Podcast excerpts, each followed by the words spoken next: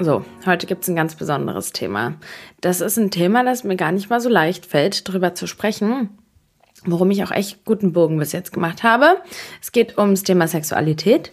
Und ich hatte in meiner letzten Podcast-Folge ganz kurz was angeschnitten zu diesem Thema und daraufhin so viele Nachrichten erhalten. Und ja, dann habe ich so gedacht, ich stelle mal einen Fragen-Button, was ihr so für Fragen habt. Und war irgendwie, ja, ich muss sagen, nicht gar nicht mal so überrascht, aber irgendwie total ergriffen davon, von den Fragen, weil ich, also ich habe erstmal selten so schnell Antworten bekommen, so viele Fragen, so viele ähnliche Herausforderungen und Probleme.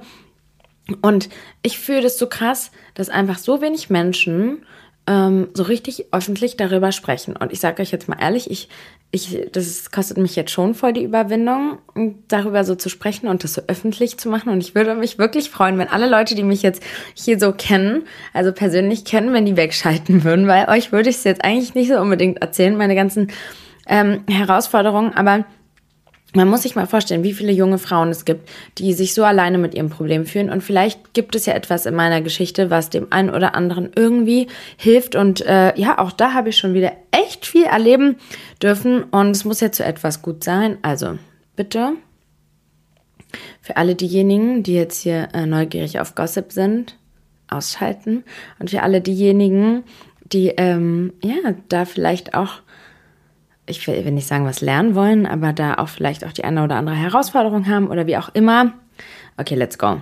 Ich will jetzt gar nicht so richtig, so richtig ähm, den Bogen zu krass spannen. Also, ich erzähle mal so ein bisschen chronologisch bei mir und komme dann zu den mh, hm, Fragen, damit ihr euch auch, damit ihr auch so ein bisschen meinen Hintergrund kennt. Also, ich hatte damals meinen ersten Freund, ähm, da war ich 14 und er war genauso alt wie ich und ich bin heute mega dankbar, dass meine ganzen ersten Erfahrungen mit ihm waren in so einem sicheren, wundervollen Rahmen. Er hat mich richtig toll behandelt und ähm, war super fürsorglich und super, super krass rücksichtsvoll, mega, richtig toll.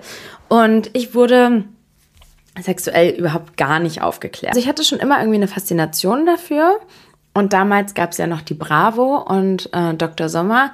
Und da muss ich sagen, das war schon mein, mein Ankerpunkt. Also ich habe schon ganz viele Fragen, die ich hatte und so immer über Dr. Sommer irgendwie versucht mir zu beantworten. Ich frage mich, ich muss mal gleich gucken, ob es das noch gibt. Und ich frage mich, wie eigentlich die Jugend von heute das macht. Aber, also bei mir war es nicht so, dass meine Mutter mich aufgeklärt hat. Und ich glaube, es kann krass unangenehm sein mit den Eltern, aber es fängt auch schon ganz früh an eigentlich. Also zum Beispiel mein Sohn, für den ist Periode so das Normalste der Welt und der äh, geht richtig süß, der ist fünf und der geht richtig ganz mitfühlend damit um und es ist das Normalste der Welt, ja. Das ist sowas wie ein wie ein Schnupfen oder sowas. Und es ist zu krass eigentlich oder ein Schnupfen ist ja ein Schnupfen ist ja eine Krankheitsperiode ist ja kein, keine Krankheit ja. Das ist sowas wie Niesen oder so. Das ist ja was das dafür können können wir Frauen ja überhaupt nichts. Und es ist einfach zu krass dass es immer noch so ist dass man sich heimlich den Tampon irgendwie ähm, rüberreicht und das nicht irgendwie das Normalste der Welt ist und sich so viele Frauen auch noch irgendwie vor ihren Partnern schämen, wenn ähm, sie vielleicht von der Blutung überrascht werden oder sowas. Das ist eigentlich unglaublich, dass es äh, so ist. Und ich werde mich jetzt auch in dieser Folge extrem viel auf das Buch beziehen. Sie hat Bock von, oh, ich, ich werde es mal verlinken, wie das heißt. Als Buch, oh Gott, jetzt habe ich ja mein Handy gar nicht ausgemacht. Sie hat ähm, ja wirklich ganz viele tolle Sachen geschrieben, die mich total zum Nachdenken gebracht haben. Ich wollte auch mit ihr zusammen eine Podcast-Folge aufnehmen. Leider ähm, kann sie jetzt erstmal nicht, aber vielleicht ja irgendwann nochmal in der Zukunft. Sie hat mir in ganz vielen Sachen die Augen geöffnet und sie hat auch eben thematisiert, wie krass das ist, dass irgendwie keiner, ähm, kein Mann sich irgendwie für seinen Sperma schämt oder keiner sich dafür schämt, wie das dann vielleicht unangenehm riecht oder wie auch immer oder dass es da, dass es existiert, aber wir Frauen uns für Sachen schämen, die, die unseren Körper betreffen und ähm, das ist eigentlich verrücktes. Es hat mich so zum Nachdenken gebracht. Okay, jetzt habe ich mir den Faden verloren. So, was wollte ich sagen?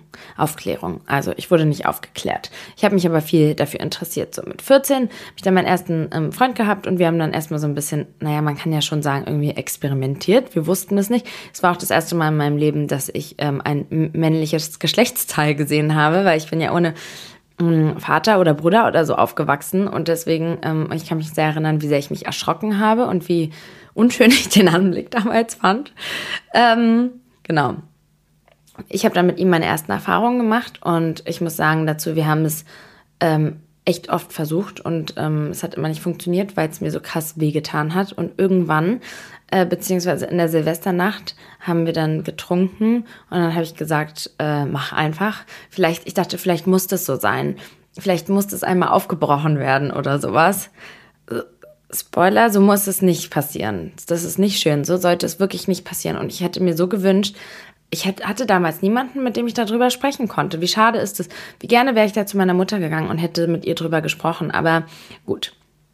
Meine Mutter, oh Gott, die würde ausrasten, wenn sie jetzt wirklich wüsste, dass ich das Thema hier so öffentlich bespreche. Ja, dann hatte ich, ähm, hatten wir so ein paar Monate, in denen wir, kann man mal sagen, experimentiert haben. Ähm, wir hatten ja beide keine Ahnung, was wir da machen.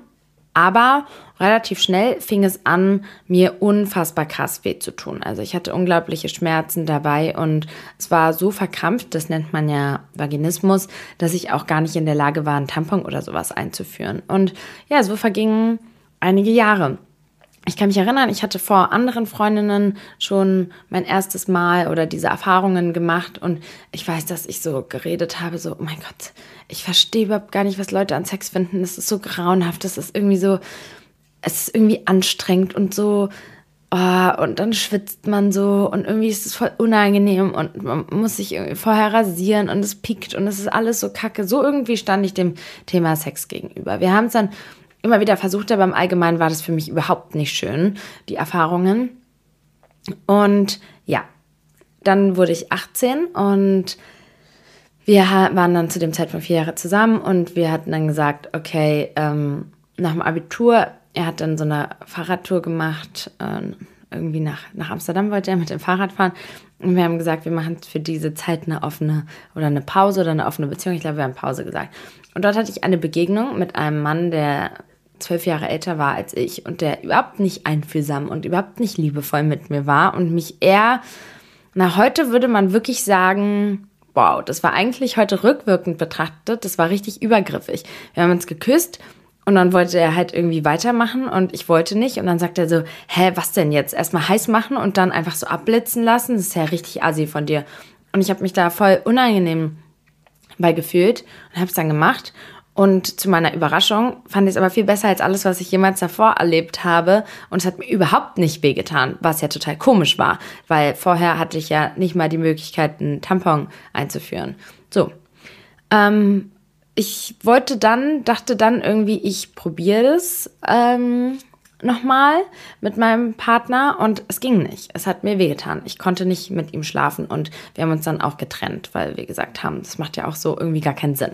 Da komme ich jetzt zu einer Frage, ähm, überleitend, die hier ganz gut passt. Sind One-Night-Stands schlecht für einen?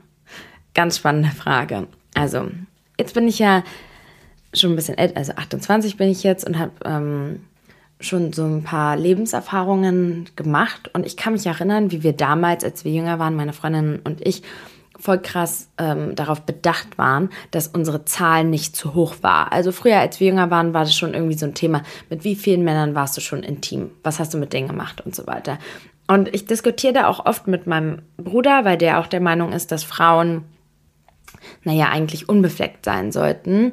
Und ähm, das ist auch, worüber ich in der Therapie spreche, dass ich da auch so eine Empfindung habe und ähm, ganz schnell irgendwie, ja, das Gefühl habe, dass wenn ich das tun würde, wenn ich irgendwie dem so nachgehen würde, dann wäre ich eine Schlampe. Also, und ja, vor allem als Mutter gehört es sich nicht, eine Schlampe zu sein.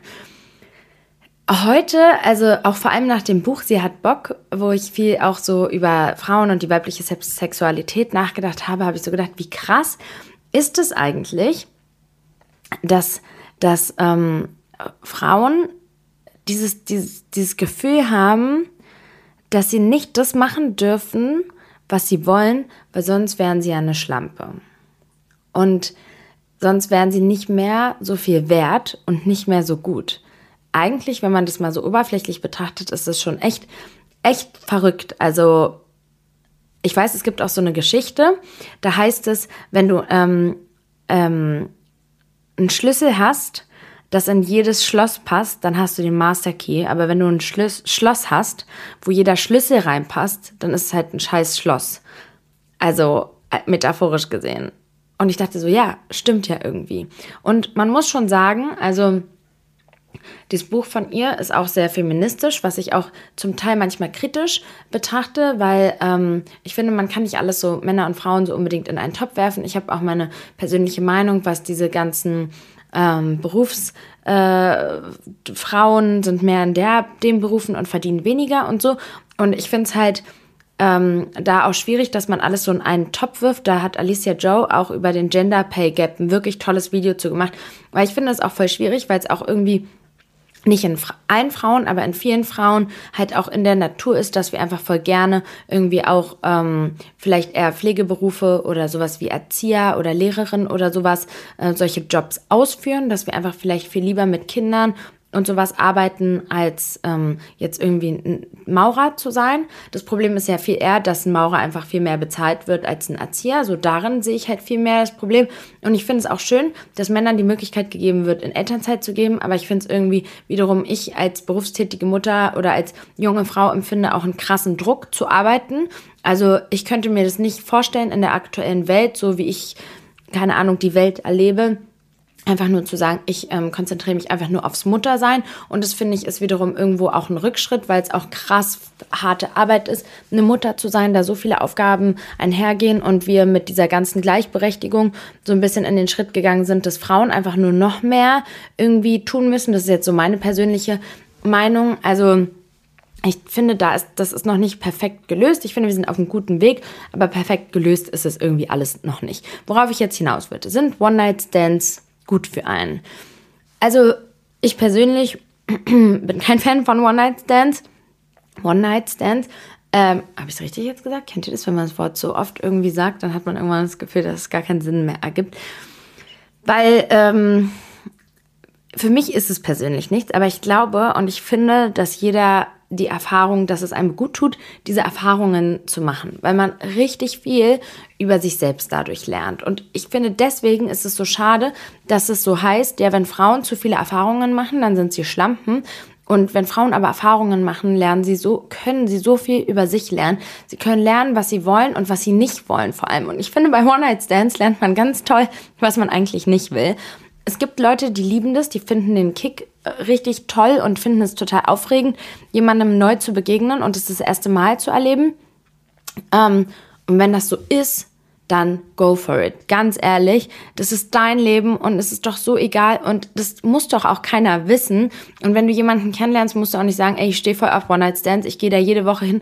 Das ist ja dein Ding und du musst dich dafür nicht schämen oder rechtfertigen. Es ist dein Leben, deine Erfahrungen und ich finde es halt voll schade, wenn man das Leben nicht komplett in seiner Fülle nutzt. Wenn es was ist, wonach du dich fühlst, dann mach es doch einfach. Ich finde halt, dass es so ist, dass man oft beim ersten Mal nicht die besten Erfahrungen mit dem Gegenüber macht. Also ich bin der Meinung, dass es einfach besser ist, wenn man sich irgendwie mehr kennenlernt und irgendwie auch so zwischenmenschlich mehr Vertrauen hat. Aber viele finden das auch gerade spannend, dass da gar kein Vertrauen da ist. Im Allgemeinen muss man auch sagen, aber da kommen wir auch später nochmal dazu, dass es auch ähm, in der Psychologie irgendwie bekannt ist, dass Bindung, Distanz und Leidenschaft so ähm, Gegenspieler sind. Also ganz nahe Bindung ist halt, ähm, kann, muss nicht sein, kann aber für die Leidenschaft schwierig sein, weil Leidenschaft braucht auch irgendwo eine gewisse ähm, Unsicherheit und eine gewisse Aufregung, eine gewisse, ja, so ähm, sich keine Sicherheit und Distanz, wie es jetzt zum Beispiel bei einem One-Night-Stand extrem der Fall ist, kann halt eine extreme Leidenschaft mit sich bringen. So. Okay, gut. Ich habe dann einige Erfahrungen gemacht. Ähm, ich kann nicht sagen, dass da so wirklich gute Erfahrungen dabei waren. Sehr wenige. Die meisten Erfahrungen waren eher, naja, ich muss auch sagen, ich habe mich auch in Situationen wiedergefunden, wo ich eigentlich gar nicht sein wollte, mich aber irgendwie, wie in meiner Anfangsgeschichte, die Geschichte ist mir nicht nur einmal passiert, sondern öfter und auch da wieder hätte ich mir irgendwie gewünscht, dass mir jemand sagt, hey, du kannst einfach sagen, ich möchte das jetzt nicht. Es ist nicht wichtiger, wie der andere sich fühlt, ähm, als wie du dich fühlst. Wenn du dich unwohl mit der Situation fühlst, dann kannst du das sagen. So hat mir es aber damals als junges Mädchen niemand gesagt. Heute würde ich das nicht mehr machen, aber früher als 18-, 20-jährige, naja, Frau ja eigentlich, ähm, habe ich mich das nicht getraut. Ich wollte dann nicht dem anderen ähm, ein schlechtes Gefühl geben, dass er das jetzt gerade nicht gut macht oder dass ich mich jetzt eigentlich unwohl in der Situation fühle. Ich hatte dann ähm, meine nächste Beziehung, die hat gut angefangen. Ähm, da habe ich dann wieder einige neue positive, gute Erfahrungen gemacht. Und dann nach kurzer Zeit hatte ich ein ganz, ganz verrücktes, spannendes Problem. Jedes Mal, wenn sich etwas mir genährt hat, sagen wir, ach man, ich komme immer so ein bisschen durcheinander. Ich glaube, man sagt, die Scheide ist das Innere und die Vulva ist das äußere Moment. Ich muss das mal einmal ganz kurz. Oder die Vulva ist alles. Ich muss es mal kurz nachgucken. Eigentlich ist es schon verrückt, dass ich das jetzt googeln musste. Die Scheide ist das Innere und die Vulva sind die äußeren Geschlechtsteile. Crazy, oder? Dass man das. Fun Fact wusste ich auch nicht, ähm, dass die Klitoris eigentlich gar nicht so ist, wie man es die ganze Zeit gedacht hat, sondern die viel größer ist und die ganz anders ist. Und auch diese ganze G-Punkt, Debatte hat sich jetzt auch total verändert. Man weiß jetzt, dass die Klitoris einfach viel größer ist und dass die ähm, eben auch von innen stimuliert werden kann und dass es nicht noch ein separater whatever G-Punkt oder sowas ist. Ja, also eigentlich wie krass wir da noch ähm, irgendwie in der Arbeit sind, Sachen nach vorne zu bringen. Naja, okay. So, wenn sich etwas meiner Scheide genährt hat, dann ist meine Haut gerissen, komplett aufgerissen, wie ja, das, das, das war halt einfach wie bei, wenn man jetzt so trockene Haut nimmt und die dehnt, die würde dann ja auch rissig werden. So war das. Aber die Haut war nicht trocken. Ähm, ich bin damals dann zum Frauenarzt natürlich gegangen, dann hat man abgewartet, nachdem man dann gemerkt hat, dass es immer krasser war. Irgendwann war es dann so, dass es teilweise sogar gerissen ist, die Haut gerissen ist, wenn ich mich einfach nur hingesetzt habe, also durch den Vorgang des Hinsetzens. Ich habe da alles Mögliche probiert. Dann habe ich ähm, sechswöchige ähm, Östrogenbehandlung gemacht, dann habe ich eine Cortisonbehandlung gemacht, äh, verschiedene Sachen probiert. Ähm, natürlich hat man auch geguckt, ob es vielleicht einfach ähm, zu trocken ist, aber es war nicht der Fall. Es ist einfach immer gerissen. Also es war absurd und es war was da, das, das hat mir niemand, also ich habe da mit, manchmal mit wem gesprochen, aber niemand konnte mir da so richtig helfen. Und ich war voll alleine mit dem Problem und ich dachte, das würde jetzt auch vor allem mein Leben lang so sein. Mit dieser Beziehung hatte ich auch extrem viele Blasenentzündungen, wirklich extrem unfassbar viele Blasenentzündungen. Ähm, ja, okay, gut. Wir haben uns dann getrennt und ja, Leute, was soll ich euch sagen? Es äh, war dann weg, wie von Zauberhand. Ich hatte es dann nicht mehr. Dann hatte ich eine ähm, weitere dann hatte ich eine weitere Beziehung und jede Beziehung hatte etwas Spannendes für mich dabei. Wirklich ganz spannend. Ich habe mich dann in einer Beziehung mit einem Mann wiedergefunden, mit dem es am Anfang, das ist auch voll oft so, dass diese ersten drei Monate, die so krass frisch Verliebtheitsphase, die so krass aufregend sind, dass da Sachen nicht so richtig aufkommen und erst später Thema werden. Ähm, er hatte keine Lust. Er wollte einfach ähm, eigentlich nie. Und das war eine Beziehung, in der ich wirklich gar keine körperlichen Probleme hatte, keine Blasenentzündung, keine Risse, keine Schwierigkeiten. Ähm, so. Dazu habe ich auch eine Frage. Und zwar, mein Freund hat nicht mehr wirklich Lust auf Sex. Das verunsichert mich. Sehr verständlich. Ein Thema, das nicht so oft thematisiert wird, weil es häufiger bekannt ist, dass die Frau keine Lust hat. Darauf komme ich später auch noch zurück. Aber ich bin auch auf dem Gebiete, naja, notgedrungen ein kleiner Experte. Ich habe mich dazu dann sehr, sehr, sehr viel auseinandergesetzt. Ähm, ein Thema, ein Buch war auch richtig spannend und zwar, ähm, oh, jetzt fällt mir das nicht ein, äh, warum alle über Sex sprechen und ihn trotzdem keiner hat. Da ging es auch viel darum, dass halt in unserer Gesellschaft eben krass viel Sexualität thematisiert wird, aber das dann in den Haushalten und zu Hause gar nicht so stattfindet, wie ähm, man vielleicht irgendwie denken mag, so wie ja, dass ähm, so irgendwie in der Öffentlichkeit oder sowas irgendwie so ausgetragen wird. Okay, also. Was habe ich da für Erkenntnisse? Rückblickend weiß ich, dass das ein Thema ist, was er hat und dass es bei ihm ganz viel mit Intimität zu tun hat. Aber jetzt mal jetzt auf die Frage von der Followerin bezogen. Ähm, erstmal weiß ich nicht, wie lange ihr in einer Beziehung seid. Ähm, Erstmal gibt es dann nochmal auch das Thema, ich weiß auch nicht, ob ihr ähm, Kinder habt oder nicht, aber man muss sich halt auch vorstellen, dass da zwei Menschen aufeinandertreffen, die ähm, mega viel eigene Themen mitbringen, ja. Und dann ist das so, dann muss ja bei der einen Person und bei der anderen Person muss es ja irgendwie ähm, passen. Und manchmal ist es halt so, dass es nicht passt. Und es gibt einen Ansatz, der ganz spannend ist, und zwar, dass man sich darauf verabredet. Ich weiß, ich habe schon ein paar Mal gehört, auch zum Beispiel im Der Deine Mutter Podcast haben sie sich auch einmal abfällig darüber unterhalten, dass es ja voll unsexy ist, das zu planen. Und ähm, ich bin dann da auch so ein bisschen reingegrätscht, habe dann auch gesagt, hey, weil, wenn man sich das jetzt vorstellt, zwei berufstätige Menschen, jeder hat so seine Themen und dann ist es manchmal auch voll schwierig, dass es spontan klappt. Dann kommt man müde von der Arbeit, hat voll viel im Kopf und sich dazu zu verabreden, kann eine krasse Entlastung sein, auch wenn es sich so unsexy anhört. Aber man kann sich vorher ähm, irgendwie mental und ähm, so drauf vorbereiten. Man kann sich vielleicht extra was Schönes anziehen, indem man sich wohlfühlt. Man kann was machen, was äh, sich zusammen schön anfühlt, also irgendwie essen gehen oder whatever euch beide verbindet und sich halt richtig darauf einlassen und selbst wenn man am Anfang keine Lust hat, es trotzdem tun, also sich trotzdem aufeinander irgendwie einlassen und konzentrieren. Es muss ja nicht, keiner muss ja irgendwas tun, wonach ihm wirklich nicht ist, aber sich manchmal einfach darauf einzulassen, weil manchmal ist es wie beim Sport, da hast du keine Lust und im Nachhinein denkst du so, wow, war doch eigentlich doch richtig gut. Aber ich komme auch dazu nochmal zu dem Thema ähm, bei den Frauen. Ich habe ähm, ja eine ganz spannende Debatte auch eröffnet, als es um das Thema Untreue ging. Und etwas, das auch in dem Buch Sie hat Bock thematisiert wird, was ich auch mega wichtig finde, ist, dass wir nicht außer Acht lassen dürfen, dass Monogamie etwas ist, was relativ, ähm, was wir natürlich schon früh, früher auch hatten, aber was jetzt in einer ganz anderen extremen Form nochmal entsteht. Also früher war es noch viel mehr so, dass ähm, jeder seine Rolle hatte und man vor allem auch in einer Ehe war, weil man gemeinsam das Team war. Also die Frau hatte die Aufgabe, sich um das Haus und die äh, Familie zu kümmern und im Idealfall, und es da war damals auch noch irgendwie möglich, dass man als Mann, der einen Handwerksjob gemacht hat, auch in der Lage war, die Familie damit zu versorgen.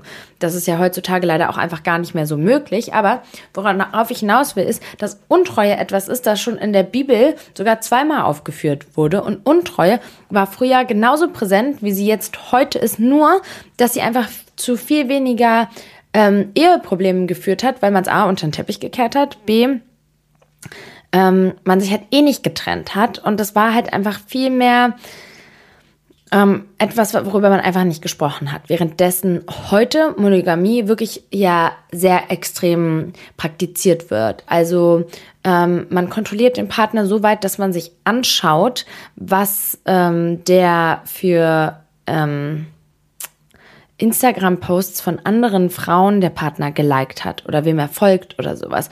Und ich habe das früher auch gemacht. Also ich habe früher, fand ich das bei meinem ersten Freund, wollte ich das auch nicht und hatte gedacht, meine eigene Unsicherheit als junge Frau hat irgendwie gedacht, dass wenn er sich keine anderen Frauen anguckt, dann bekommt er auch nicht das Bedürfnis, dass er eine andere besser findet als mich. Ich habe euch auch mal, glaube ich, in einer anderen Podcast-Folge davon erzählt. Und zwar gibt es ja den Coolidge-Effekt. Ähm, das ist ähm, ja ein Experiment, das mit Ratten gemacht wurde, in den ähm, Moment, ich kann mal hier das ursprüngliche äh, Experiment, ähm, wurde eine männliche Ratte in einem großen Kasten mit vier oder fünf paarungsbereiten weiblichen Ratten gesetzt. Die männliche Ratte begann sofort, sich mit allen weiblichen Ratten wiederholt zu paaren, bis sie schließlich erschöpft war. Und irgendwann hatte dann diese Ratte kein Bedürfnis mehr, mit den weiblichen Ratten ähm, wie, wie sagt man das denn bei Ratten? Naja, Coitus, ich weiß auch nicht. Äh, Kopulation. Kein Interesse mehr ähm, daran zu zeigen, bis eine weitere weibliche Ratte dazugekommen ist. Und dann hatte dieses männliche ähm, Rattenwesen auch wieder Lust auf die vorher schon bekannten weiblichen Ratten. Und ja, das, diese, dieses Experiment oder diese Ergebnisse, die wurden auch bei Männern, haben sich die auch bestätigt. Ich weiß nicht genau, aber ich glaube sogar auch bei Frauen. Ähm, in dem Buch Sie hat Bock, auf das ich mich ja hier wirklich viel beziehe, spricht sie auch darüber, dass ähm, sehr voll oft angenommen wurde, dass Frauen äh, in der Evolution ja ähm, irgendwie immer nur Lust hatten auf den einen oder so, aber dass es so auch nicht war, sondern dass die Frauen genauso ihre Chancen auf ähm, Nachkommen erhöht haben, wenn sie mit verschiedenen männlichen, was auch immer, Wesen, Menschen, Affen oder was intim waren. Worauf will ich hinaus? Dass wir einfach anerkennen müssen und einfach, ähm, wir, wir können uns doch nicht von der Biologie wir können uns doch da nicht verschließen vor. Also das ist doch fast so, als ob ich, wirklich lieb wäre das, als ob ich versuche, einen Ball in den Kegel zu stopfen. Klar passt es da rein, aber irgendwann sagt doch dieser Ball dann auch. Und ich finde, dass wir heutzutage, also ich sag nicht, dass ich lebe, ähm, ich habe auch immer nur monogame Beziehungen geführt. Ich hatte auch mal eine offene Beziehung und ähm, ich, ich kann dieser ganzen Theorie viel abgewinnen, kann es mir für mich auch jetzt nicht unbedingt ähm, vorstellen, so ganz offen zu leben, so direkt zu wissen, der andere Partner hat Verkehr mit anderen und sowas. Und ich finde aber, so extrem muss man das doch gar nicht auch fortführen. Aber ich finde, dass man einfach gewisse Sachen nicht außer Acht lassen darf. Zum Beispiel, dass Leidenschaft Distanz braucht.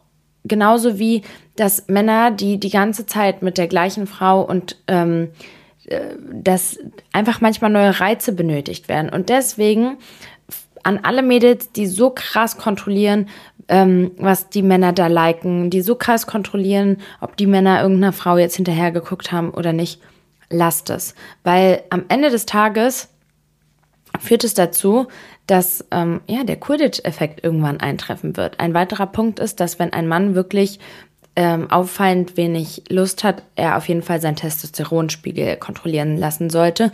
Ein zu geringer Testosteronspiegel wirkt sich auch auf sexuelle Unlust aus, aber vor allem auch krass auf die Psyche, auf die Leistungsfähigkeit von Männern. Deswegen ist es nichts, was außer Acht gelassen werden sollte. Als Tipp jetzt, wenn ihr das Problem habt, dass euer Partner das nicht möchte oder ihr auch, kann ich euch definitiv empfehlen, euch mal dahingehend zu informieren und mal feste Tage vielleicht einfach mal auszuprobieren. Für einen Zeitraum von 30 Tagen einfach mal euch, ihr, ihr könnt euch auch zusammensetzen, auch ein Fall, auch ein Thema, aber ähm, ich will darauf nochmal von einer anderen Sicht drauf gucken.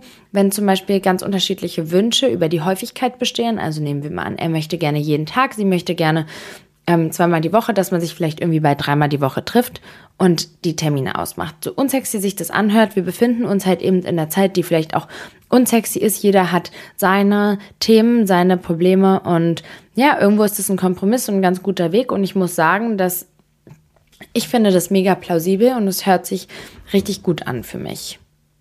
Okay, kommen wir dann weiter zu meiner Geschichte. Nachdem diese Partnerschaft dann nicht funktioniert hat, unter anderem war ja auch ein Faktor, dass das auch irgendwo ein Problem war. Ich habe mich auch sehr abgelehnt gefühlt und ähm, ja, hatte ich eine Zeit, wo ich ähm, vieles auch ausprobiert habe, vieles über mich lernen durfte und ja, was soll ich euch sagen? Ich muss sagen, dass meiner Erfahrung nach, wenn ihr euch in der Beziehung und mit der Mann, ähm, mit dem Mann und während der Intimität wirklich gut fühlt, dann, also ich kann es mir nicht anders erklären. Ich habe keine rissige Haut mehr. Ich habe auch keine ähm, Blasenentzündungen mehr und ich bin auch nicht mehr mega verkrampft, sodass es einfach technisch gar nicht möglich ist, sondern ich habe überhaupt gar keine Probleme mehr und es hat sich bei mir nichts geändert. Ich habe nichts dafür getan, als dass ich mich mit mir selbst beschäftigt habe, dass ich mich mit meiner Sexualität auseinandergesetzt habe, dass ich Sachen ausprobiert habe und dass ich eben auch einen ähm, Partner hatte, mit dem ich mich einfach gut gefühlt habe. Und ich komme jetzt mal zu euren Fragen.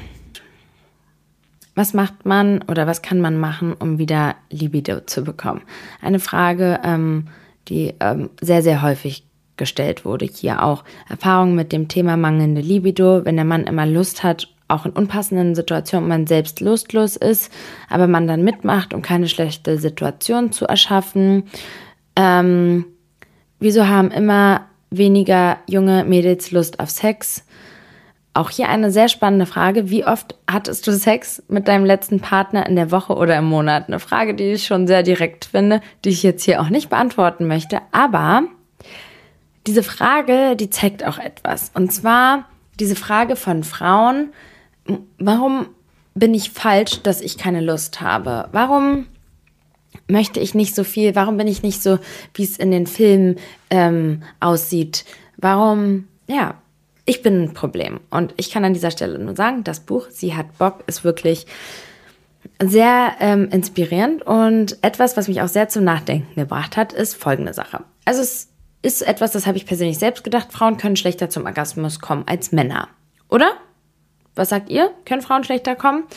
Wenn man sich das jetzt aber anschaut, Frauen, die nicht äh, Geschlechtsverkehr mit einem andersgeschlechtlichen Menschen haben, also mit einem Mann, sondern Frauen, die in homosexuellen Beziehungen sind, haben weit mehr Orgasmen als Frauen, die mit Männern Sex haben. Okay, gut. Lassen wir jetzt mal so stehen. Wenn wir jetzt mal ähm, ähm, anschauen, wie viele Frauen und in welcher Zeit kommen sie zum Höhepunkt während der Selbstbefriedigung und wie viele Männer kommen während der Selbstbefriedigung zum Orgasmus. Da sehen wir auch, dass es da keine Unterschiede gibt. Also, dass es nicht so ist, dass Frauen einfach viel schlechter zum Orgasmus kommen. Dennoch ist es so, dass aber mit der Frau etwas nicht stimmt, wenn sie beim Verkehr nicht zum Orgasmus kommt. Da gab es auch Befragungen, wie viele Frauen kommen während des Geschlechtsverkehrs zum Orgasmus, wie viele Männer kommen während des Geschlechtsverkehrs zum Orgasmus und so rein intuitiv, was würdet ihr sagen? Die Männer kommen häufiger, als die Frauen es tun. Und na, logisch ist es so, dass mit den Frauen was nicht stimmt. Ich habe mir über diesen Fakt noch nie vorher so Gedanken gemacht. Aber soll ich euch mal was sagen? Das kann ja nicht irgendwie, das kann ja nicht richtig sein. Das kann ja nicht stimmen. Die Frau ist nicht das Problem, sondern etwas anderes ist ja das essentielle Problem. Und dabei sage ich auch nicht, dass die Männer per se das Problem sind, sondern allgemein, wie mit dem Thema umgegangen wird. Das ist das Problem wenn man jetzt als Frau ähm, zu wenig Lust hat, und ich kenne das auch, ich kenne das Thema auch ähm, aus meinen vorherigen Beziehungen, dass ich viel weniger Lust hatte. Und ich muss sagen, das ist etwas, das ich jetzt überhaupt nicht mehr ähm, kenne oder als Problem habe, dass ich keine Lust empfinde. Und ich kann euch einfach sagen, dass es, also jetzt mal ganz ehrlich, habt ihr Lust ähm, zu putzen und den Müll runterzubringen? Habt ihr nicht. Habt ihr Lust, ähm, ja, Staub zu wischen? Ist vielleicht weniger schlimm, kann man mal machen, ist vielleicht auch ganz cool. Dann hat man halt eine saubere Wohnung und so. Okay. Aber habt ihr Lust, shoppen zu gehen und könnt so viel Geld ausgeben, wie ihr wollt? Ja, darauf habt ihr eigentlich immer Lust, oder? Oder ganz banal, ich will jetzt, jetzt hier nicht alle auf einen, über einen Kamm scheren. Worauf will ich hinaus? Wenn man keine Lust hat, dann könnte man sich ja auch fragen, ob es vielleicht einfach nichts gibt, worauf man Lust haben könnte. Vielleicht ist es auch einfach nicht so befriedigend, dass man da wirklich unbedingt Lust drauf hat.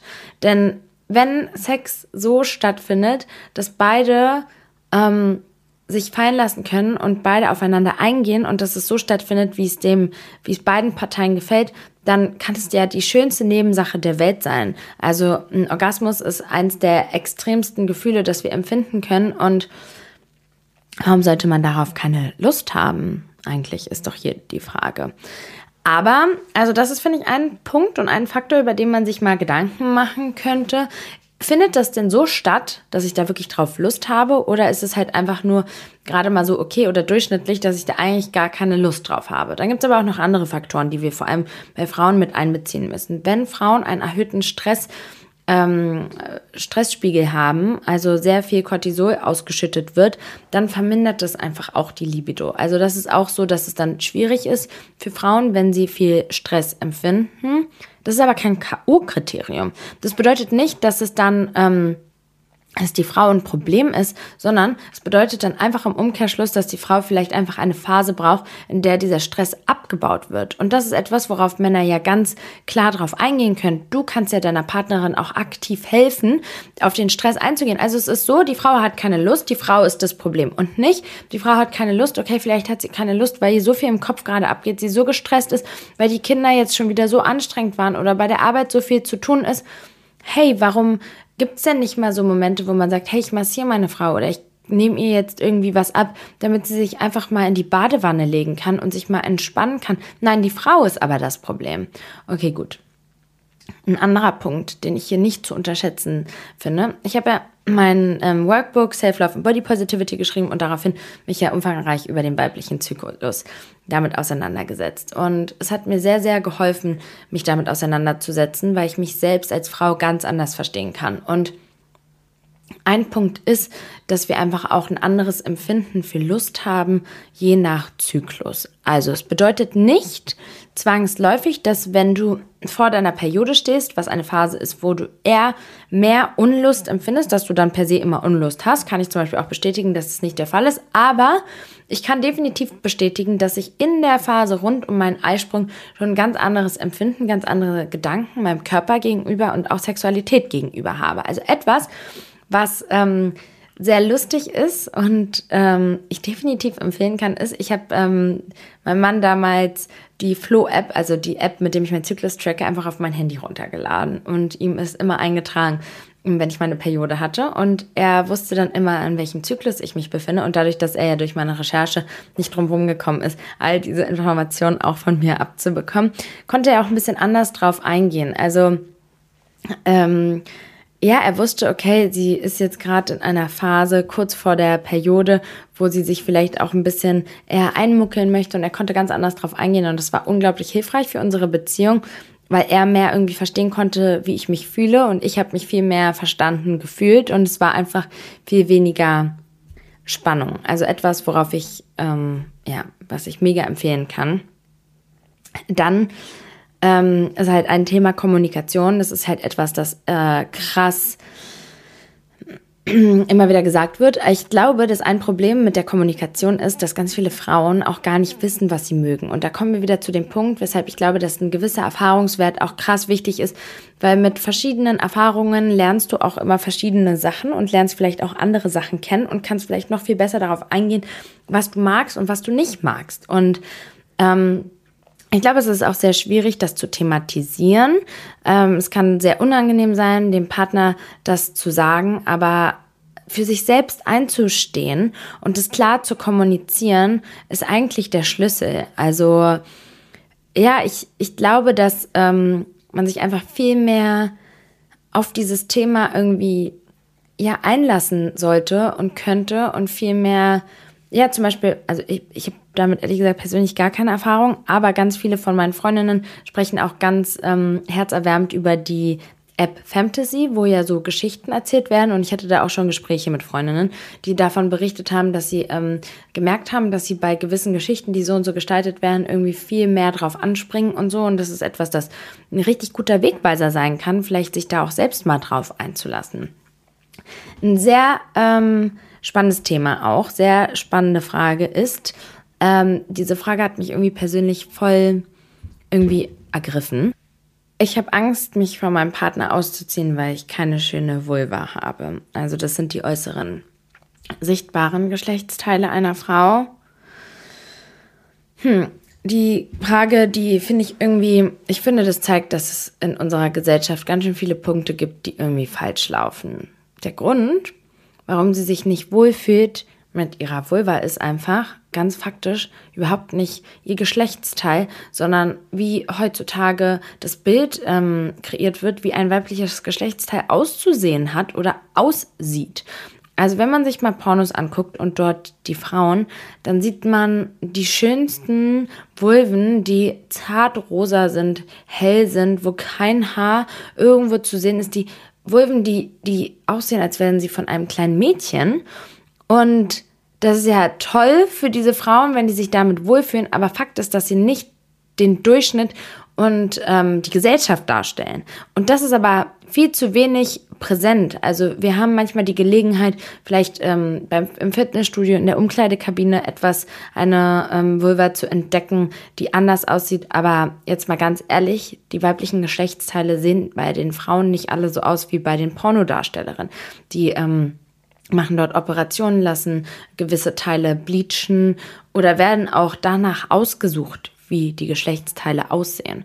Und ein großes Problem ist einfach, dass das Bild so entsteht und was zum Beispiel unfassbar wichtig ist, dass die heutige Generation, dass die ähm, Jungs auch lernen, dass ähm, das weibliche Geschlechtsteil eben nicht immer so aussieht, wie es im Porno zu sehen ist. Und auch, dass die Mädels lernen, dass ähm, es einfach vollkommen in Ordnung ist dass deine, dass dein Geschlechtsteil eben so aussieht, wie das aussieht. Das ist nichts, was du dir ausgesucht hast, was du irgendwie schlecht erschaffen oder kreiert hast, wofür du etwas kannst. Du bist damit geboren. Es gehört zu dir und dein Geschlechtsteil kann dir die schönsten Momente beschaffen und dich fallen zu lassen und dich auf Sexualität mit irgendwie jemandem einzulassen, den du gerne magst, du musst ihn ja nicht lieben, um tollen Sex zu haben, aber mit dem du das gerne empfinden möchtest, kann so ein wundervolles Geschenk sein. Aber weil die Gesellschaft eben dieses Bild kreiert hat, fühlt sich diese Followerin schlecht mit dem, wie sie aussieht. Und das finde ich einfach so traurig und es ist so schade. Und da kommen wir nochmal zu einem anderen Thema und zwar das allgemein, das wundert mich ehrlich gesagt, dass das hier gar nicht so krass ähm, aufgekommen ist. Und zwar ähm, das Ausziehen im Allgemeinen, dass Frauen sich unwohl mit ihrem Körper fühlen und sich deshalb auf Sexualität nicht einlassen ähm, können oder wollen. Ich weiß noch, früher, als wir jünger waren, haben wir viel drüber gesprochen. Also ich habe viele Freundinnen, die sich gerne ähm, T-Shirts anlassen oder BHs anlassen wollen. Und ich habe damals ganz glücklicherweise ein Buch gelesen und zwar heißt es Get the Guy. Das davon habe ich schon ganz oft erzählt. Das ist wirklich, der Titel hört sich sehr oberflächlich an, aber das Buch ist wirklich irgendwie Gold wert gewesen, hat mein Leben irgendwie ganz verändert und den Blick auf ähm, Dating, Partnerschaft und Sexualität. Und ähm, er hat da irgendwie so ganz eindrücklich das erzählt und ich weiß nicht, ob ich das so richtig rüberbringen kann, aber wisst ihr, es ist doch eigentlich so schade, wenn ihr euch und eurem Partner die Möglichkeit nehmt, ein tolles Erlebnis miteinander zu haben, weil ihr eurem Partner nicht ähm, euren Bauch oder eure Oberschenkel oder eure Brust so zeigen wollt, wie sie sind. Und, oder wie, ja, wie es halt eben aussieht. Und erstmal soll ich euch mal was sagen. Ganz sicher weiß euer Partner, wie er aussieht und er ist ja trotzdem mit euch zusammen. Also erstmal an der Stelle ist es total lächerlich von uns Frauen, uns immer so zu verstecken. Dann gibt es auch nichts Erotischeres. Es ist so krass. Ich bin da gerade selbst persönlich auf einer Reise und ähm, habe es auch mit meinem Therapeuten ganz krass thematisiert, dass ich äh, schon immer so krass Frauen bewundert habe, die so ein selbstbewusstes Auftreten hatten. Ich hatte gerade am Samstag wieder eine Frau ähm, gesehen, die eine unfassbare Ausstrahlung hatte, die überhaupt nicht ähm, den Standards entsprochen hat, was schön ist und vielleicht auch gar nicht meinem unbedingten Schönheitsideal entsprochen hat, aber durch ihre Art, durch ihre Aura, ihre Energie, ihr Selbstbewusstsein war sie für mich eine Frau, die den ganzen Raum beherrscht hat. Und Leute, es ist so unsexy, wenn man das thematisiert. Wenn man sagt, oh Gott, guck nicht meinen Bauch an, oh Gott, meine Brust, auch wenn ihr das fühlt, ist es unsexy. Und es ist so wunderschön und erotisch, wenn eine Frau sich einfach wohl fühlt in dem Körper, in dem sie ist. Und glaubt mir mal, der Mann, der euch liebt, der mit euch zusammen ist oder auch der euch nicht liebt, der mit euch intim sein möchte, der denkt nicht daran, oh Gott, und selbst wenn er es denkt, dann kann es euch egal sein. Er wird es auch nicht aussprechen. Und ich glaube ganz ehrlich, dass wir wissen es doch selber, das ist was, worauf wir uns in diesem Moment auch gar nicht konzentrieren. Und dadurch, dass man sich selbst mit, dein, mit seinen Gedanken damit so viel beschäftigt, blockiert man sich selbst einfach so sehr. Und das einfach abzulegen, darüber nachzudenken, ist so ein unfassbares Geschenk. Da komme ich auch zu der nächsten Frage, die ich ähm, sehr, sehr spannend fand. Und zwar Gibt es wirklich Frauen, die sich 100% fallen lassen können, neben Job, Kindern, Haus und Terminen? Ich kann sagen, ich kann mich zu 100% fallen lassen und ähm, nicht, nicht schon immer, aber auf jeden Fall in meiner letzten Beziehung und auch irgendwie gefühlt, wenn das Haus abgebrannt ist. Und ich glaube, das ist eine innere, das hat was mit dir selbst zu tun, das ist eine innere Einstellung und ich glaube, da kommen wieder so Themen mit rein, wie wie fühle ich mich mit mir und meinem Körper? Höre ich auf, darüber nachzudenken? Wie empfinde ich Sexualität im Allgemeinen? Finde ich das, was da wirklich gerade passiert, wirklich angenehm und schön? Genieße ich den Moment wirklich? Was möchte ich eigentlich wirklich? Ich glaube, wenn man sich auf diese Themen viel mehr einlässt und das viel mehr zu etwas gestaltet, was so richtig, also ganz im Ernst, wenn ich im Shopping-Rausch bin dann denke ich auch nicht drüber nach, dass ich noch zum Zahnarzt muss oder dass ähm, meine Briefe noch zu öffnen sind, sondern dann freue ich mich einfach auf diesen Moment. Und eigentlich ist es ein Zeichen dafür, dass es zu routiniert ist, dass es vielleicht nicht befriedigend genug ist, dass da Sachen passieren, die dir persönlich vielleicht nicht so gut gefallen, dass du mit dir an deinem Körper arbeiten solltest, in dem Sinne, dass du ihn akzeptierst und liebst, wie er ist, dass du rausfindest, was du wirklich gerne magst und da kommen wir noch zu einem anderen Thema, und zwar, wie stehe ich zur Selbstbefriedigung in Beziehungen? Das finde ich total spannend, dass das ein Thema ist, das überhaupt ähm, angesprochen wird. Ich habe neulich eine Podcast-Folge gehört, wo dieses Thema auch thematisiert wurde, und ich wusste gar nicht, dass das irgendwie so ein Problem ist. Selbstbefriedigung ist etwas, das sollte jedem freistehen zu tun. Also deinem Partner steht es frei, das zu tun, und ich finde, keine Frau sollte da eingreifen, und der Frau steht es zu, das zu tun und da sollte kein Partner eingreifen. Und ganz ehrlich, ist auch wieder so eine Sache, es muss auch keiner wissen, was du da machst oder nicht machst. Du brauchst dich nicht rechtfertigen, wenn du es machst, du brauchst dich nicht schämen, wenn du es machst, wenn dein Partner das nicht will. Und genauso finde ich, bitte gebt euren Männern nicht das Gefühl, dass es nicht in Ordnung ist, das zu machen. Sich selbst zu befriedigen ist bei Männern sehr oft auch eine Art von Druckabbau, Stressabbau, was gar nicht bedeutet, dass das unbedingt was damit zu tun hat, dass sie unzufrieden sind mit dem Sexualleben. Überhaupt nicht. Lasst es bitte einfach sein. Lasst die Männer machen, was sie machen wollen. Und bei den Frauen finde ich es umso wichtiger, dass sie es machen. Auch ein Fun Fact ist, dass die meisten Frauen, also während Männer anfangen, an sich selbst zu spielen, schon recht früh und dadurch ihren ersten Orgasmus erleben, ist es so, dass Frauen erst anfangen, sich selbst zu befriedigen, wenn sie sexuell aktiv mit Männern waren. Und okay, können wir jetzt so, gibt es jetzt nicht unbedingt was dran zu ändern. Wenn es so ist, dann ist es so. Aber die Selbstbefriedigung der Frau, also es ist ja so spannend, wusstet ihr, dass es ja früher hieß, äh, dass die Frauen Hysterie haben. Also Frauen, die unzufrieden waren, die wie auch immer negativ aufgefallen sind für die Männer, weil die hatten halt die Hysterie. Und da wurden, dabei wurden dann die ersten Sexspielzeuge erfunden für Frauen, die Frauen zum Orgasmus bringen, gegen als Heilmittel gegen die Hysterie. Was sagt uns denn dieses, dieser Fun Fact? Ja. Der Fun Fact sagt uns, dass wir Frauen nicht ganz andere Wesen sind als Männer, sondern genauso menschliche Bedürfnisse haben. Vielleicht tickt unsere Uhr anders. Vielleicht haben Männer eher einen 24-Stunden-Zyklus und Frauen eher einen 28-Tage-Zyklus. Aber dennoch ist es nicht so, dass Frauen per se weniger Lust empfinden als Männer, sondern eher, dass Frauen sich ihrer Lust überhaupt gar nicht, ähm, damit gar nicht so auseinandersetzen.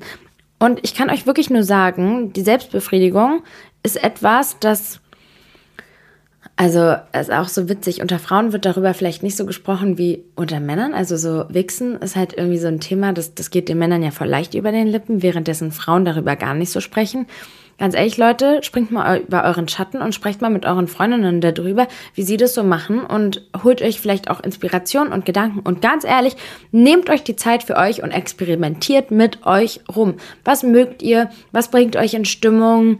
Habt ihr verschiedene, erforscht euch und euren Körper selber, denn dadurch könnt ihr so viel über euch lernen und so viel in die Beziehung mitbringen und scheut euch nicht, das auch zu kommunizieren. So, was findet ihr gut, was findet ihr nicht gut und wie soll das irgendjemand da draußen wissen, wenn ihr das selbst nicht mal wisst? Und so kommen wir zum Thema, könnt ihr euch fallen lassen. Ihr könnt euch fallen lassen, wenn ihr euch auf dieses Thema wirklich einlasst. Und es ist ja auch so krass, dass Frauen, hier kam aber auch noch ein Thema, ähm, habe dieselben Themen wie du, bin auch Serbin, spielt Erziehung dabei eine Rolle. Auf jeden Fall spielt Erziehung eine Rolle dabei. Wie, und ich bin ja auch so froh, dass sich die Zeiten so geändert haben und das alles ganz offener und viel weiter und viel mehr Menschen erreicht. Und ja, das war einfach ein Tabuthema, ein Schamthema. Aber warum? Das ist so verrückt, weil es haben, also alle Erwachsenen haben Sex. Und dennoch sitze ich hier und sage, ich schäme mich so krass davor, diese Podcast-Folge aufzunehmen. Dabei ist es doch eine der natürlichsten Sachen der Welt. Also etwas, das wirklich jeder Erwachsene, der vielleicht keinen Sex hat, der denkt vielleicht darüber nach oder befriedigt sich selbst, aber dennoch ist es etwas, worüber wir nicht sprechen. Es ist das Normalste der Welt zu sagen, ich habe Hunger, aber zu sagen, ich gehe mich jetzt selbst zu befriedigen, selbst befriedigen, wäre grauenhaft. Das wäre so peinlich, wenn es jemand sagen würde. Wir müssen nicht dahin kommen, ja, aber ich will nur ein bisschen auch eine ähm, eine Awareness dafür schaffen, dass es vielleicht auch einfach Themen gibt, die vielleicht einfach auch ein bisschen enttabuisiert werden müssen, weil also es ist ja kein Geheimnis. Ach, Leute. Spannende weitere Frage. Was, wenn dein Partner ständig Verbesserungsvorschläge macht? Hey, mega cool. Das ist so cool, wenn dein Partner dir das kommuniziert, was er gerne möchte. Du kannst immer sagen, das, was du möchtest, das möchte ich nicht. Das Recht hast du immer, da eine klare Grenze zu setzen. Aber auch etwas, das Matthew Hussey in seinem Get the Guy Buch gut gesagt hat. Ich finde das voll krass, wenn man mal bedenkt, ich habe das auch schon mal in einer anderen Podcast-Folge ja gesagt, dass Frauen einander richtig viel Wertschätzung und richtig viel Komplimente auch untereinander machen können, währenddessen das in der Männerwelt nicht so ist. Wir erwarten von unseren Männern oder auch Weib genauso ja, von unseren Frauen ähm, Monogamie und Treue. Gleichzeitig sind wir aber nicht dazu bereit, uns aber auch auf die sexuellen Wünsche und die Sexualität des Gegenübers wirklich einzulassen. Es ist doch so wundervoll, wenn dir dein Partner sagt, was er gerne möchte und nimm das nicht persönlich. Das ist nicht so, dass du etwas falsch gemacht hast. Es ist nicht so, dass du dich verändern musst, weil er die und die Wünsche hat, sondern das sind seine Wünsche und du kannst, wenn du möchtest, ihm seine Wünsche ähm, erfüllen und hey, vielleicht ist da ja was dabei, was du so mega toll findest und gar nicht wusstest. Das ist toll, dass das ähm, kommuniziert wird. Aber dass dein Partner etwas möchte, was du nicht möchtest, bedeutet nicht, dass du nicht okay bist, sondern das ist einfach, weil dein Partner sagt, ich mag richtig gerne eine richtig krasse Chili-Soße und du magst es nicht, heißt es das nicht, dass du nicht in Ordnung bist. Das heißt, dein Partner mag eine Chili-Soße und du magst es nicht. Wenn dein Partner sagt, ich finde Analverkehr mega und du sagst, ich möchte das nicht, dann ist es nicht so, dass da irgendwas mit dir verkehrt ist. Aber gleichzeitig kann man ja was dazu sagen. Man kann ja sagen, hey, ich habe das Gefühl, du kannst dich irgendwie, du bist irgendwie, keine Ahnung, jetzt gefühlt, irgendwie abwesend oder in Gedanken. Ich würde mir voll wünschen, dass du präsenter bist, dass du dich mehr darauf einlässt, irgendwie sowas. Dann heißt es ja nicht, dass du verkehrt bist, so wie du bist. Aber vielleicht probierst du das mal aus, weil vielleicht ist es etwas, was dir hilft, dich auch mehr darauf einzulassen. Ich glaube aber, wirklich spannenderweise kam auch dieses Thema Analverkehr überhaupt nicht auf. Ein Mann hat diese Frage gestellt und ähm, Deswegen belassen wir es dabei. Wenn es jetzt hier niemanden aus der Community juckt, dann belassen wir es dabei. Es kam noch das Thema Sexualität als Eltern auf. Sehr spannendes Thema.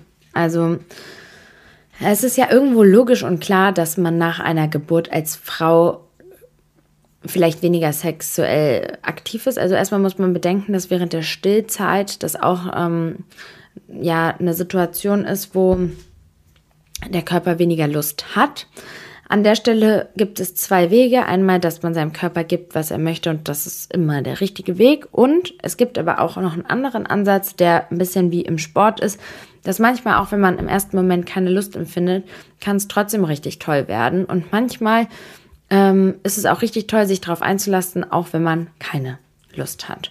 Und ja, da finde ich, kann man auch wieder richtig gut mit dem Partner kommunizieren und auch der Partner kann schauen, so, worauf reagiert meine Partnerin gut? Wie kann ich sie vielleicht auch einfach in Stimmung bringen? Aber ich finde, Kinderkriegen ist echt so eine belastende Situation. Also nicht so, wie ich es meine, aber auch für die Partnerschaft und die Sexualität. Man muss sich komplett neu finden und hat ja nicht nur einen Job, der dann irgendwann vorbei ist, sondern der Job, der geht ja so lange, bis eigentlich die Kinder irgendwie gefühlt ausgezogen sind. Aber worauf ich hinaus will, dass immer die Kinder ans Bett gebracht hat, da ist da manchmal vielleicht auch nicht mehr so viel Space, dass man dann runterkommt und sich dann wirklich darauf einlassen möchte. Ich finde, wenn man an sich eine gute Partnerschaft hat und zusammenhält, dass man manchmal auch die Situation einfach aussitzen muss, weil es ändert sich. Es wird einfach besser. Die Situation wird besser. Eine Frage war aber auch ähm, Angst vor den Kindern erwischt zu werden. Äh, sehr spannendes Thema. Habe ich auch mit einer Freundin oder einmal bei einem Geburtstag mit einer Mami-Runde krass diskutiert. Und es ist schon so, dass ich finde, dass wir als Eltern die Aufgabe haben, dass unsere Kinder dann nicht in solche Situationen kommen, die vielleicht so verstörend oder so sein können. Aber ich muss sagen, ich habe Freundinnen, die erzählen, dass sie das öfter mitbekommen haben. Die finden das, fanden das gar nicht schlimm. Das ist halt was, was Eltern machen. Und eigentlich ist es auch wieder so die Frage, was ist daran schlimm, wenn es mal passiert? Dann kann man mit den Kindern drüber sprechen. Thema Aufklärung ist auch, ich habe meinem Sohn eigentlich relativ früh, als er gefragt hat, wie ein Baby entsteht, ähm, aufgeklärt. Da gibt es ein Buch, das heißt, wie ein Baby entsteht. Da wird es auch bildlich gezeigt, dass ähm, der Penis in die Scheide eingeführt wird, ähm, dass die Eltern das ganz schön finden. Und das ist ja nur ein Tabuthema, wenn man es zu einem Tabuthema macht. Also an sich ist es ja eine ganz normale Sache, die mein Sohn auch machen wird. Es sei denn, er findet jetzt irgendwie eine Asexualität, ja, aber ähm, höchstwahrscheinlich wird er sich irgendwann auch sexuell ähm, ausprobieren. Und ja, das haben die Eltern auch gemacht. Es ist awkward. Gott sei Dank ist es so. Es soll ja auch keine sexuelle Anziehung und Verbindung zwischen Eltern und Kindern entstehen. Das ist auch der Grund, warum es seltsam ist. Aber, dass die Kinder das mitbekommen, ist nicht das Schlimmste der Welt.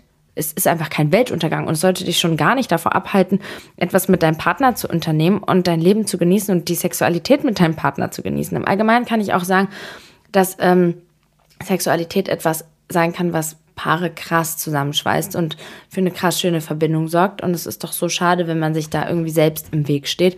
Und allgemein, Sexualität ist so die schönste Nebensache der Welt. Es kann einen so unglaublich erfüllen und so unglaublich in Ekstase ähm, bringen, wenn man sich darauf einlässt. Und ich muss sagen, wenn ich so mit meinen Freundinnen drüber spreche, habe ich so oft das Gefühl, dass sie lange nicht an dem Punkt sind, dass sie wirklich für sich einstehen und das tun, was ihnen gut tut und gut gefällt.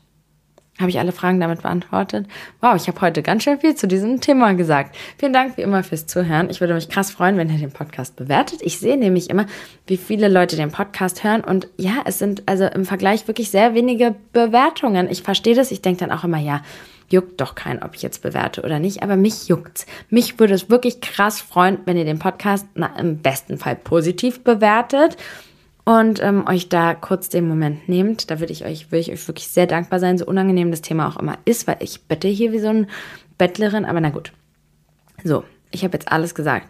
Ich werde mal dazu, ähm, weil ich würde, ich würde, mich würde krass interessieren, was ihr dazu sagt, eure Gedanken dazu. Also ich freue mich krass, wenn ihr mir dazu schreibt zu dem Thema und ich werde dazu dann nochmal eine Fragerunde machen, falls dazu jetzt nochmal neue Fragen aufkommen, weil ich hier in meinen Fragen so krass sehe, wie viel Bedarf da irgendwie ist, drüber zu sprechen. Und ich hoffe, ich habe heute jetzt einiges gesagt, was euch zum Nachdenken bringen konnte.